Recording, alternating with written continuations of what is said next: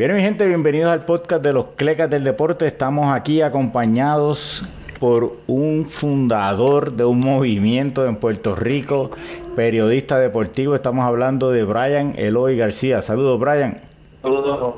Bueno, Brian, cuéntanos de tu comienzo en el deporte. Cuando tú eras pequeño, ¿tú practicabas algún deporte? ¿Cómo, cómo tú empiezas en el deporte? Pues mira, yo comencé en el deporte, en el baloncesto, cuatro años y medio eh, casi a los cinco, jugando baloncesto en la Asociación de Baloncesto Pedreña eh, lo que es el Club Piedra. Allí pues jugué toda mi vida hasta la categoría sub-24, donde después pues enganchar los, ¿verdad? Los, tenis, no decidí no jugar más nada. Casi siempre representé los colores de, mi pueblo. Gané en campeonato nacional del torneo vicio en el 2009 con los Taínos de las Piedras. ¿No practicaste otros deportes, Brian? ¿No, no practicaste otro, eh, voleibol o tenis o algún otro deporte? No, yo fíjate, jugué, jugué voleibol en escuela elemental, pero no, era por, ¿verdad? por rellenar un hueco y, como que salir de la escuela para no coger clase. Eh, pero siempre me iba por el baloncesto. Lo jugué en las piedras mayormente, estudié en la escuela Florencia García también. Jugué en la Florencia García mis tres años, décimo, un décimo y duodécimo, y pudimos hacer entrar a lo que era el C-16 del torneo McDonald's los tres años, estar entre los más 16 equipos de Puerto Rico. Y, pues después logro conseguir una beca en, beca en la Universidad del Sagrado Corazón, donde yo fui ganador titular eh, del equipo de baloncesto por cuatro años, desde mi primer año hasta el último. Ese equipo lo dirigía Garillo Bulgo. Bueno, en Sagrado fue que nace lo que hoy día vamos a servir en la, Universidad de Corazón a través de, pues, de lo que es una clase de, periodismo. Nace esta, pues, esta empresa que yo creo que ha sido de, ha cambiado mi vida por completo y la vida de mucha, muchos jóvenes y eh, para bien, ¿verdad? Pues son, esa es la fuente de motivación de los jóvenes, querer salir en la página y que se les reconozcan lo que, lo que hacen. Y entonces tú eh, estudias en el Sagrado Comunicaciones, periodismo, ¿verdad? ¿Decide empezar en el vocero o empiezas Vocer Beater primero o las dos cosas a la vez? ¿Cómo, cómo fue ese primer paso de tu entrar al periodismo? Yo empiezo Vocer Beater en, en mi segundo año de universidad en un verano, cuando me comentan que, que como parte del currículo de periodismo había que crear un medio.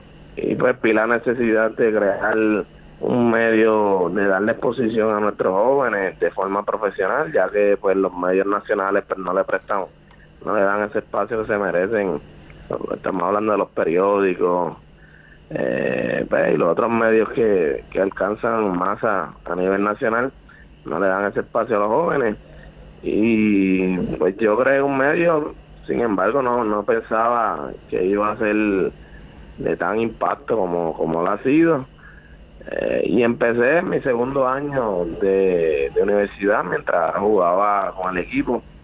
Y te admito que fue un, fue un reto porque no era fácil tú, tú poder jugar y también reportar, ¿me entiendes? Yo se acababa el juego de sagrado y, y yo subía al escobar como que este era el mejor anotador, este fue la victoria y buscaba información, pero esos primeros años, como yo jugaba, lo, trataba de mantenerme bajo anonimato, de que no supieran quién prácticamente yo era.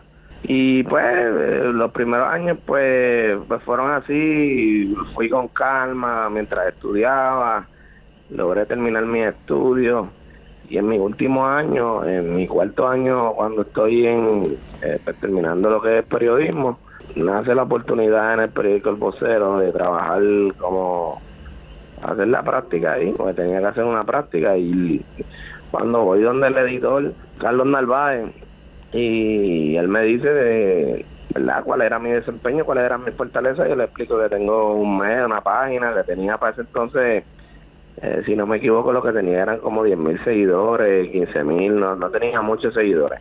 Y que yo conocía lo que era el deporte escolar y él pues le interesó mucho porque porque esa era, esa era una sección en el vocero que le daba mucho espacio antes, cuando a principios de la década de los 2000 le daban casi una página una página completa y yo me recuerdo en casa buscábamos el vocero para saber los rankings que hacía Juan Colón en aquel entonces y de lo que escribía en la en la página que le daban.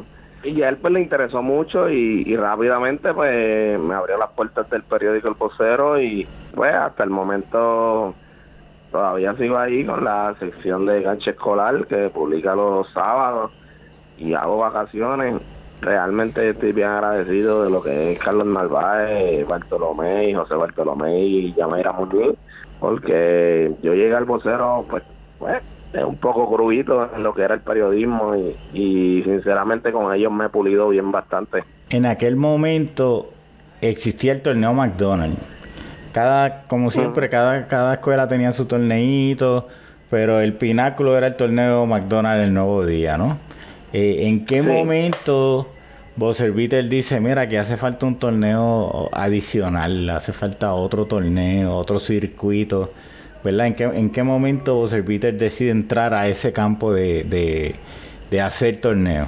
Pues mira, Paco, nosotros realmente cabe destacar que la gente, quiero que lo sepa, nosotros eh, operamos los primeros, ya este proyecto lleva cinco años, nosotros no, no, nunca hemos tenido un auspiciador así grande, eh, ¿verdad? Que nos genere, que nos diga, ok, mira, te voy a dar cierta cantidad porque ustedes cobran el deporte escolar. Eh, no, no lo hemos tenido. Prácticamente nosotros los primeros años íbamos a las canchas a prácticamente sacarle fotos a los nenes, transmitir los juegos, hacer reseñas de los chamacos sin nada a cambio, eh, prácticamente todo de gratis. Llegó el momento en que que pues ya uno va creciendo como ser humano y las responsabilidades pues le llegan a la vida de uno. Uno tiene que pagar piles y uno tiene que pagar un montón de cosas.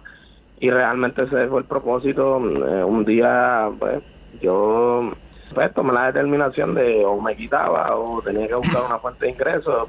Hicimos pues hicimos el torneo el primer año.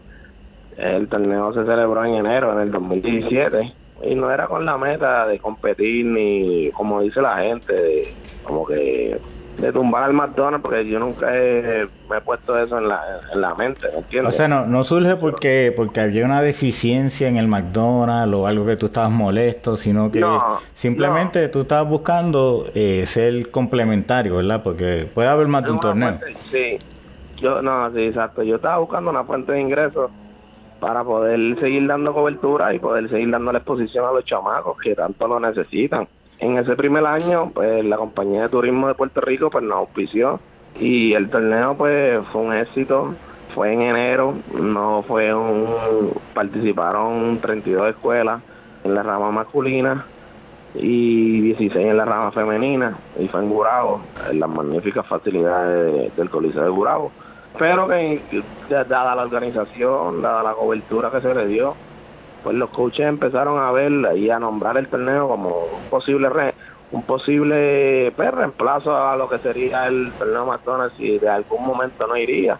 Yo realmente no no, no buscaba eso. Este, siempre mi norte fue pues pues poder sacar, generar unos ingresos para poder seguir dándole cobertura a los chamacos. De esos ingresos que uno genera también eh, yo le pago a un fotógrafo, le pago a un videógrafo, a mi hermano, eh, para que para que ellos también puedan eh, pues tener su, ¿verdad? Su, ¿cómo se dice? Su grasita y puedan comprarse sus cositas. Y, esa era la próxima pregunta, ¿cuán exitoso económicamente ha sido? ¿Cuántos empleados tienes hoy en día? En Nosotros somos, somos una familia de afuera así dando cobertura, nosotros somos una familia eh, yo, eh, mis dos hermanos, mi hermano mayor es fotógrafo y diseñador gráfico, no está así, eh, ¿verdad? A tiempo completo, como quien dice con nosotros, porque tiene otros compromisos. Está José Raúl Santana, que este muchacho ha sido una bendición. Eh, la llegada de la a, a, a ha sido una bendición, un chamaco fajón, que se ha pulido en la foto y eso también a mí me llena, porque no solamente he podido exponer a los jóvenes deportistas, sino que la labor que yo he hecho con José Raúl de su crecimiento a nivel profesional en, el mundo de la fotografía y en el periodismo. Eh, me hace sentir bien orgulloso de él. Tengo a mi hermano también, a mi hermano menor, que a pesar de que tiene una condición de perlesía cerebral y de ser impedido, no pone límite y sale los fines de semana a dar cobertura, a transmitir en vivo, hacer videos, highlights de los juegos. Y mi papá, que siempre da el máximo cuando uno lo necesita para transmitir luego. Nosotros somos un crew, eh, mi esposa, eh, que también somos un, equipo, sin mentirte, como de cinco o seis personas, damos cobertura, tampoco es que somos, y así activos constantemente, somos mi, yo, mi hermano menor y José Raúl Santana. O sea que no es, no tampoco es, tenemos un batallón. No, no, es que Brian se está haciendo millonario con esto, Brian está eh, alimentando su, su pasión por esto que por muchos años hizo eh, de cachete, ¿no? De cuando nadie más lo estaba haciendo. No, no exacto, no, muchachos, no. Como te expliqué anteriormente, nosotros estamos operando sin ningún auspicio. Eh, prácticamente, si cae un auspicio, eh, es momentáneo, es por, por un mes.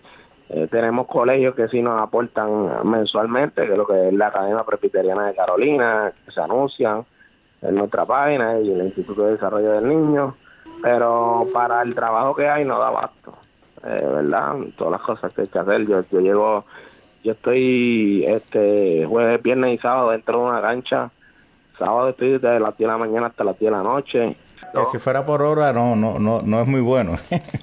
no, este, no, compensa, no compensa nada. Este... Y entonces, eh, eh, eh, dada la respuesta de ahorita que se me quedó, el torneo va a servir, él se muda de en la segunda edición, que fue el año pasado, se muda de fecha por el paso del huracán María, pasó el huracán María y realmente en enero ya no lo podía celebrar porque era muy pronto, no había en cancha. Gracias al alcalde de Agua Buena que nos abrió las puertas para celebrarlo en marzo del año pasado y pudimos hacer lo que era, eh, inclusive a pesar de que vino el huracán, nosotros ampliamos la matrícula de los equipos eh, a 64. El, cogimos los mejores 16 de, por región, eh, los clasificamos y para encontrar los mejores 16, eh, cuatro de cada región que, que pasaran al System. Y fue en marzo ese, ese torneo y ahí fue un éxito. Ahí fue que pues el torneo McDonald's eh, comenzó con sus dudas de no ir, la ir, de la inestabilidad, la incertidumbre. Y pues en, esa parte pues los coaches pues, me dejaron saber que pues yo tenía el potencial para pues para para llenar esa vacante. Eh, la organización, eh, cómo se hacían las cosas, de que estaba pendiente durante todo el año a, lo que es el baloncesto escolar, sabía de lo que de los rankings, sabía de los equipos, sabía, eh, pues ellos lo han visto con buenos ojos, me dieron el, me, ¿verdad? Me dieron el respaldo para volver a hacerlo este año en marzo, a finales de marzo.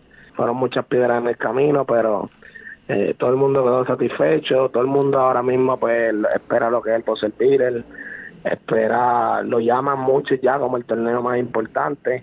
Y es por la importancia que nosotros le damos a los chamacos también.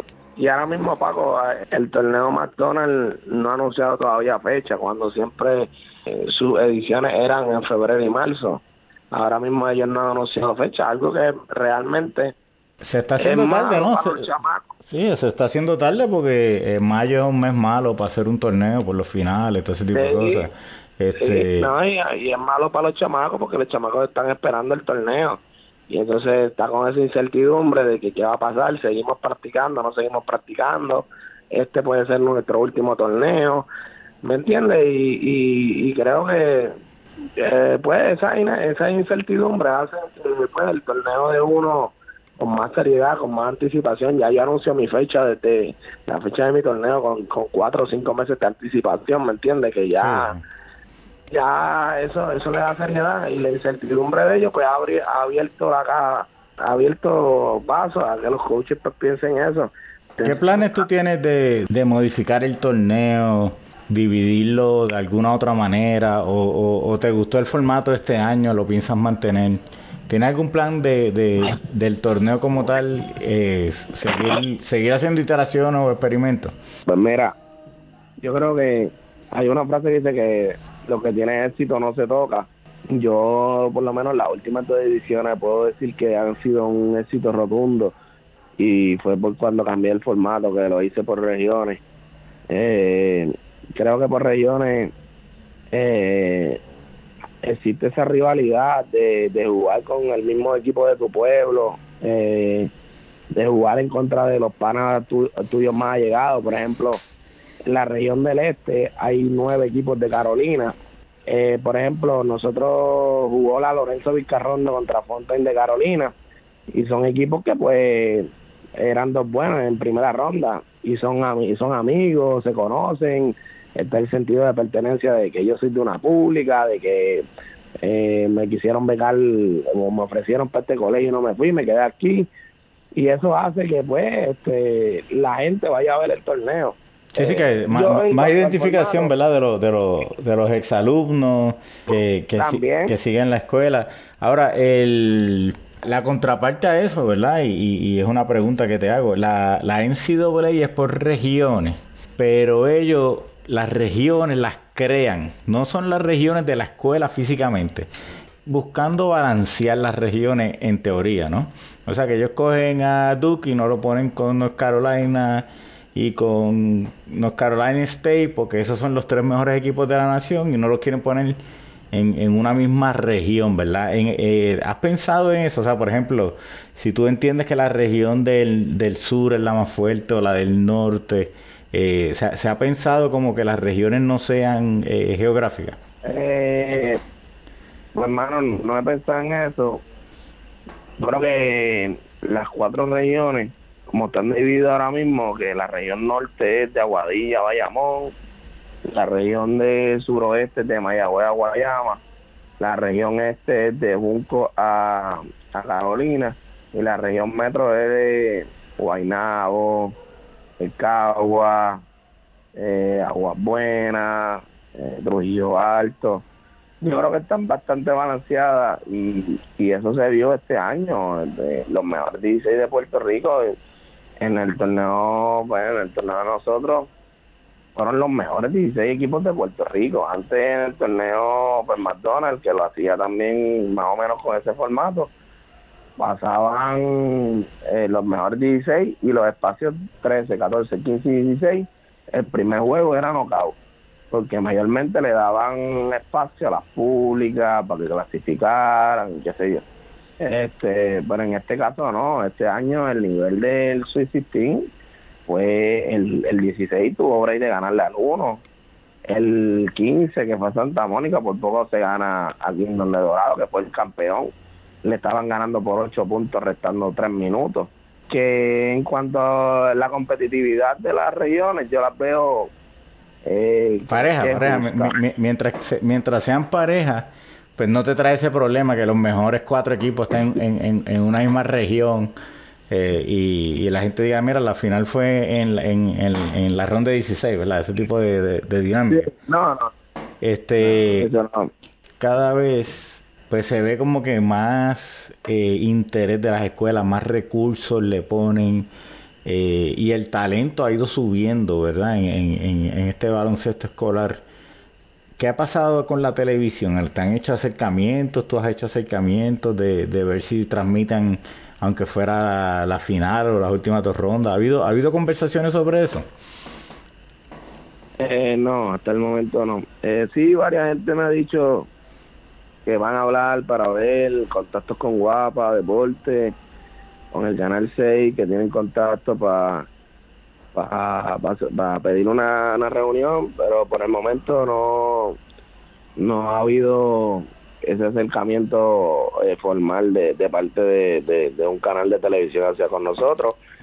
Yo realmente, yo no descarto que el torneo se transmita en un futuro por la televisión. Eh, yo no puedo dejar esa puerta, sinceramente.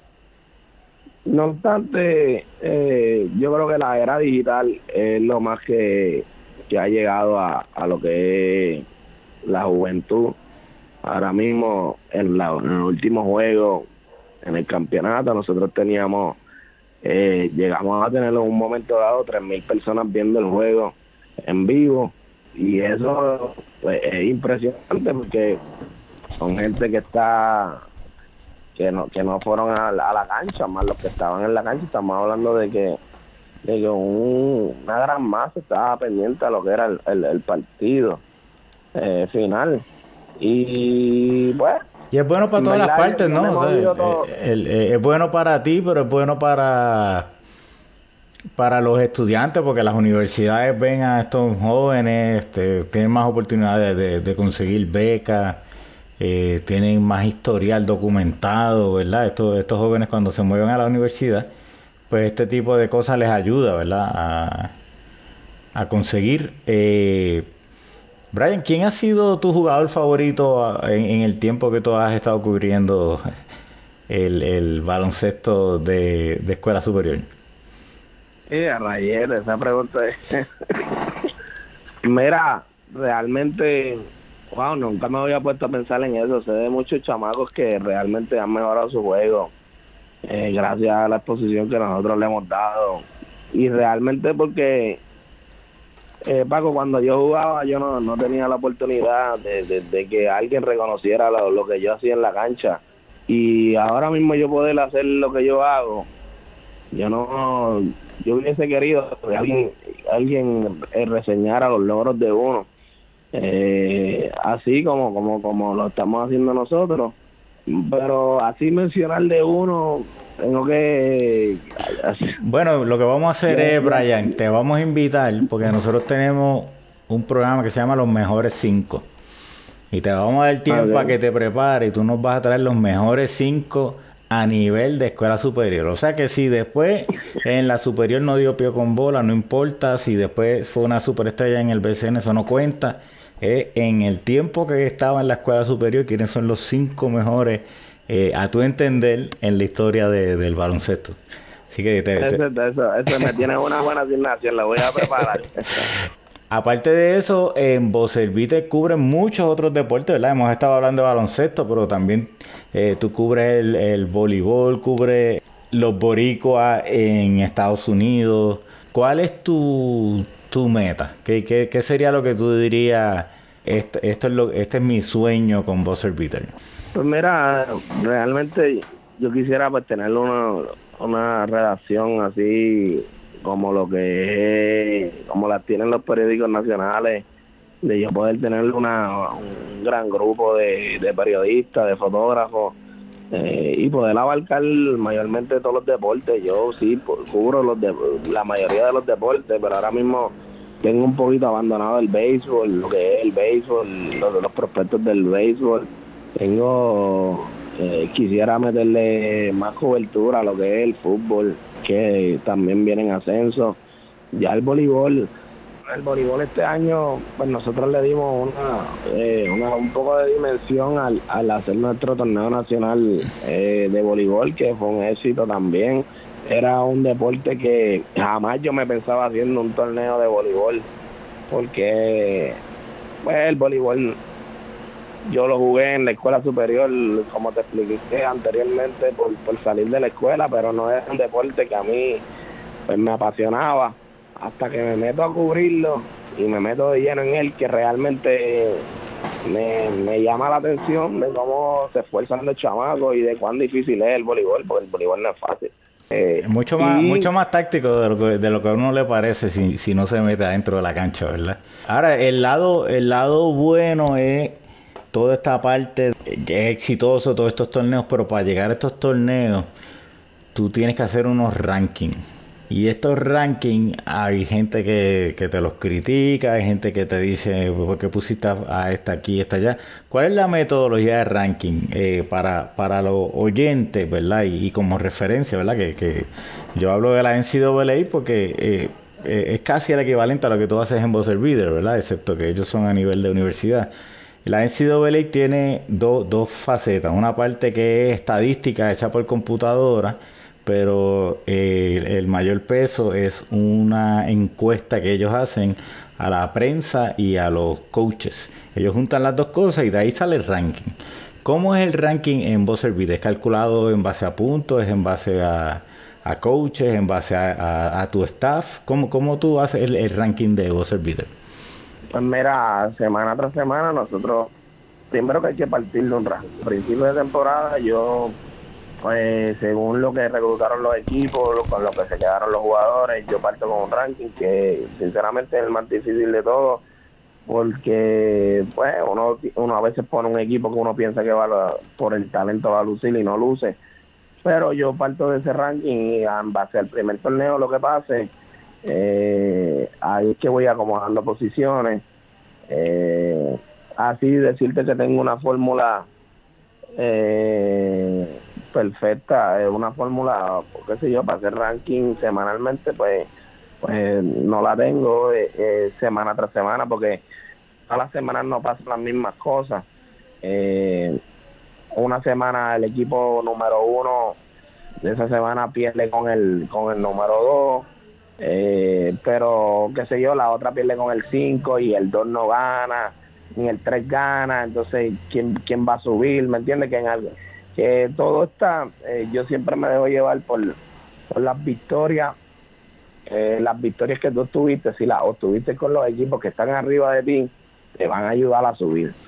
Si tú estuviste en victoria con equipos que están por debajo de ti, pues no, no pretendas que tu equipo suba, a menos que los que estaban por encima de ti, cerca de encima de ti, hayan cogido un, un, upset o, un palo, ¿me entiendes? Pero ¿lo haces tú, tú individualmente o tú lo haces junto con tu equipo de trabajo? No, lo hago yo, lo hago yo, eso lo hago yo. yo realmente años anteriores consultaba a los coaches y hacía unas votaciones, pero realmente los coaches se acomodan y, y jalan para su lado siempre. Y, aquel está encima con aquel y lo pone más abajo y me di cuenta de eso. Y lo hago yo y me, me echo la candela yo mismo porque pago no es fácil. no, no. Eh, hay, hay padres que te critican cuando tú vas a la cancha, mira este ranking este, ¿te, ha pasado eso? Sí, no, ya cada vez que yo sacaba los rankings me llamaban coaches, padres, directores atléticos y me llaman todavía. pero es parte del trabajo que uno tiene que hacer.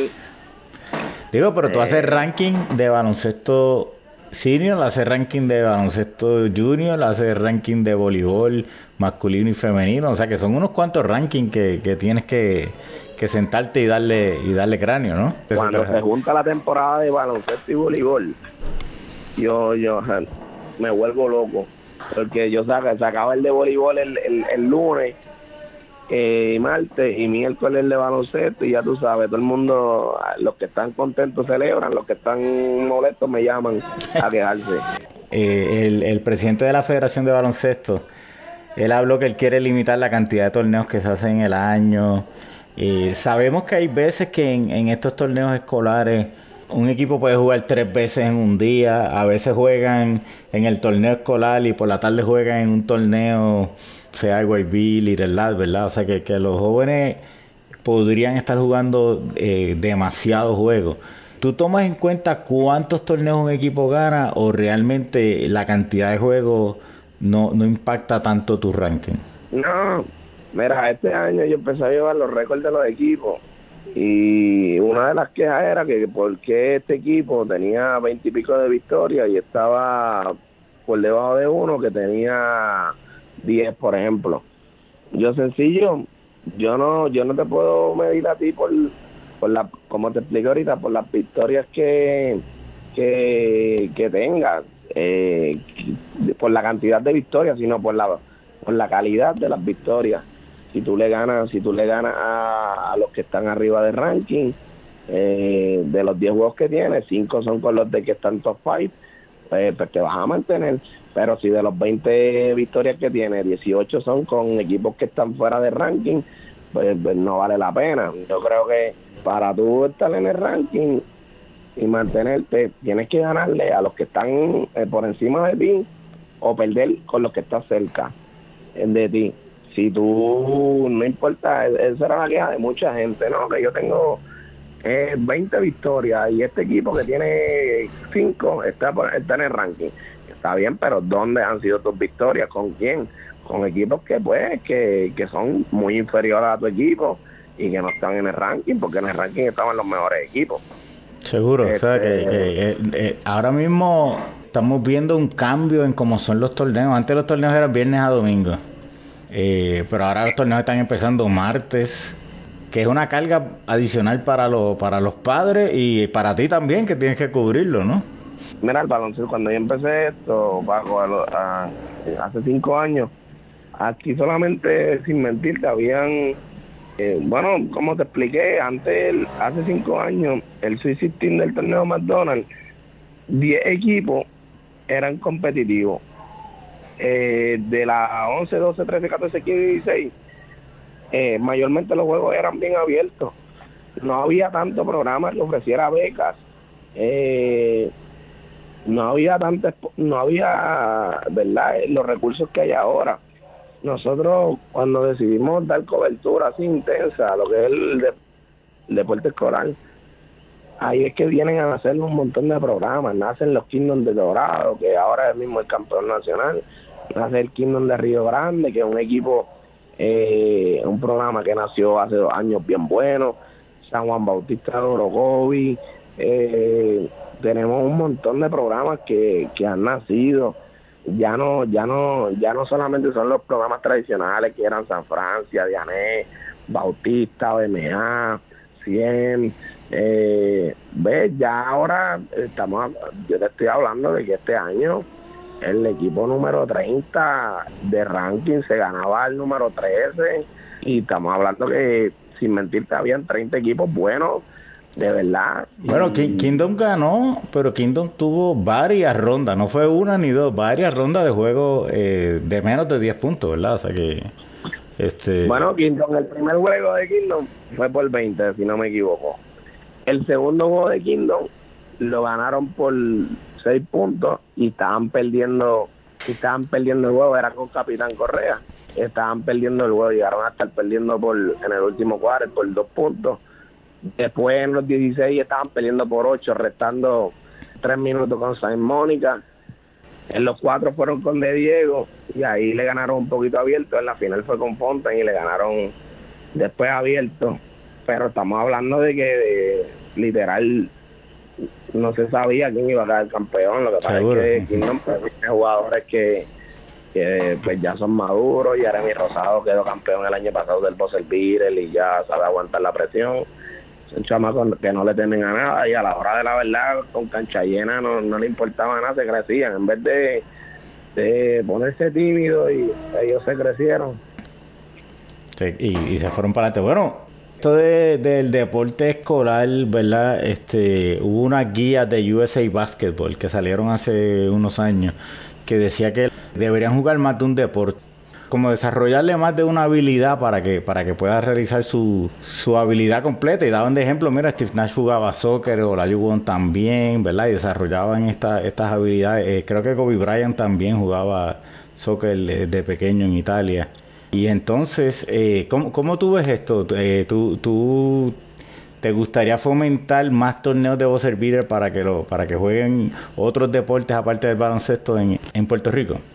Bueno, ya nosotros tenemos el torneo de voleibol, eh, tenemos el de baloncesto, yo me estoy dirigiendo a en otros planes de impactar lo que es el fútbol, impactar lo que es el atletismo, eh, pues para poder abarcar a aquellas personas que y dar exposición a aquellos atletas que pues no la, no la tienen. Una mini live, una mini live estás pensando más o menos. Sí, pero no, no liga, sino torneo. El recoger los mejores talentos de atletismo y hacer un, eh, vamos a hacer una justa eh, de, inter, intercolegiales. Esa es una de mis metas a largo plazo y igual lo que el torneo de fútbol. Que lo pienso, pues ya, ya la, varios sectores, varias personalidades del fútbol de categorías menores eh, varios dirigentes me están impulsando a, hacer uno, a hacer un torneo nacional de deporte escolar, de, fútbol escolar y vamos a ver, yo yo pienso eso de lo de USA Basketball, el, no sé, no, yo no recuerdo si la guía decía que hasta cierta edad pues, eh, recomendaban jugar varios deportes. Por lo menos en mi caso yo, yo siempre jugué baloncesto porque era el deporte que me gustaba, pero sí sé de varios jugadores, por, por ejemplo en, en San Benito hay Christopher Padilla, jugaba baloncesto y voleibol, hay otros estudiantes que también jugaban, juegan los dos deportes, así que por lo menos ya nosotros estamos cubriendo lo que es el voleibol y el baloncesto. Hay que ver si, si papito Dios no nos permite eh, impactar los otros dos deportes que Seguir expandiendo, seguro, seguro. Algún día vamos a tener que organizar eh, un juego Boselviter contra los Clecas. Nosotros vamos a llevar a Javier Rolón, pero ahí, ahí lo organizamos un día de esto. Dale, eh, dale. Brian, un millón de gracias por, por estar con nosotros, pero antes que te nos vaya, nosotros tenemos la sección del Cleca Award. Es una sección donde tú, algo que te frustra, que, que te molesta, algo que te deja pensando qué Cleca, dentro o fuera del deporte. ¿Tienes, ¿tienes algo para nosotros? Eh, da, hombre, da pensar. pues puede ser una queja, una, puede ser una queja, ¿verdad? Seguro, seguro.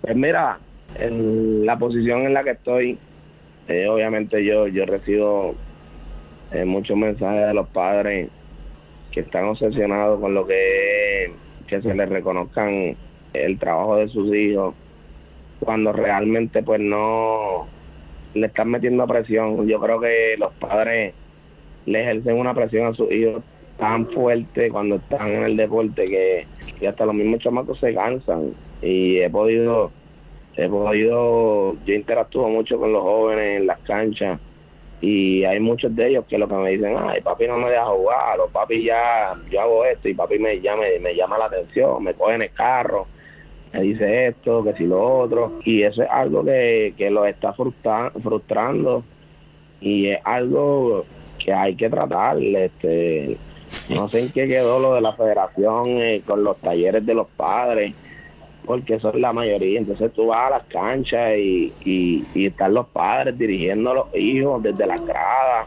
Cuando el, los jóvenes y los niños pues, se supone que vayan a la cancha a divertirse. Mira, yo no me acuerdo quién fue, Brian. Yo no me acuerdo quién fue, pero yo vi una vez, lo mejor que yo he visto es medio comedia, ¿no? Pero, pero la persona decía que, que él quería coger los niños y llevarlos al trabajo de los padres.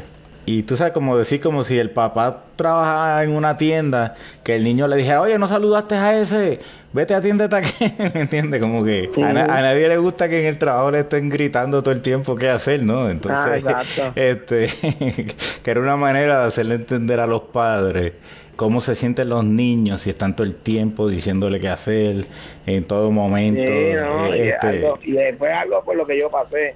Mi papá cuando yo jugaba me gritaba mucho y un día me recuerdo que en la cancha de las piedras él me gritó bien fuerte y yo le dije, lo mandé a callar desde la cancha.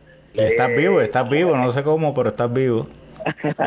sí, no, después, después me dio, después me regañó y me dio un sermón en casa, pero después de ahí yo creo que él pudo entender y, me dijo, mira, este, después no te voy a decir más nada en los juegos y no sé si el mensaje que yo le llevé, yo sé que fue una falta de respeto, pero después de ese juego él nunca después me gritaba ni nada era algo era algo yo no sé si recapacito por eso y yo jugaba, podía jugar libre y podía jugar tranquilo y después él me llevaba el mensaje de otra manera me decía mira Brian eh, tú puedes mejorar en esto debiste haber hecho esto y el mensaje pues pero cuando él me gritaba en la cancha uno se frustra porque uno uno siente que no está llenando las expectativas de tu papá, del, del que se supone que sea el fan número uno. El, baloncesto no es un deporte, no es un deporte fácil tampoco, ¿verdad? Es, bien rápido, es, mucha presión, ¿verdad? Entonces no es lo mismo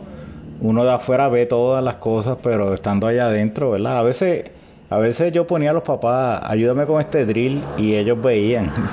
o sea que que es difícil, o sea que... Eh, no, no es fácil y, y esa es una de las tantas de las tantas cosas que he visto en lo que es el deporte escolar que, que me apena porque los jóvenes se nos están frustrando y, se nos están, verdad, se nos están, se nos están retirando a temprana edad del deporte por, por la falta de, de comprensión de sus padres la falta de conocimiento de los entrenadores también, eh, de cómo, cómo llevar la, el mensaje de los entrenadores, que muchos de ellos no están preparados, también hacen que los jugadores eh, y los niños se descanten del deporte. ¿Tú, tú no le exiges tú no le exiges certificación, Brian, eh, para el torneo? Ellos no tienen que estar certificados categoría 2 o categoría 1. Mira, es algo que, que yo entiendo, el DRD ahora mismo tuvimos una reunión con el DRD y, y para el año que viene, para los próximos torneos, la, la vamos a requerir.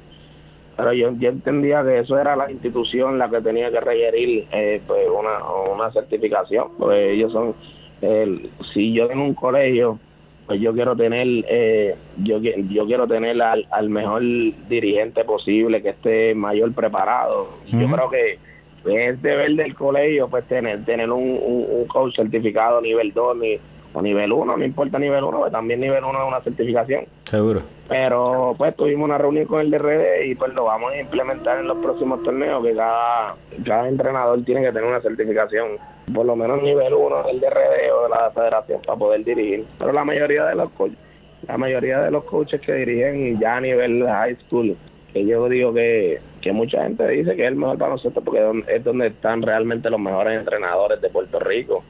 Eh, Carlos Calcaño, Levaril, Tony Ruiz, eh, coaches bien reconocidos, eh, Xavier Aponte, Landy Pantoja, Baby Justi, Alan Colón dirigió también ahí, eh, Wilhelm Muscanen, Pipo Vélez. Eh, estamos hablando de que la, los mejores dirigentes de Puerto Rico, Carlos González, pertenecen a lo que es el baloncesto escolar. Eso es así, eso es y la así. Bueno, ahí le va a entregar igual a los padres. Esperemos que este en algún momento eh, se disfruten el juego y dejen que sus hijos lo disfruten también. Un millón de gracias. Un millón de gracias, eh, Brian. Eh, miren, pueden conseguir a Buzzer Beater en Buzzer Beater PR en Twitter. También lo pueden conseguir en Facebook. Ellos tienen su página también. eh, o sea que donde quiera que lo busquen, Buzzer Beater PR eh, para información sobre el baloncesto escolar en Puerto Rico. A nosotros nos pueden seguir en todas las redes sociales, eh, Facebook, Twitter, la mayoría de las plataformas de podcast. Favor de suscribirse a nuestro canal de YouTube, Los Clecas del Deporte. Muchas gracias y bendiciones.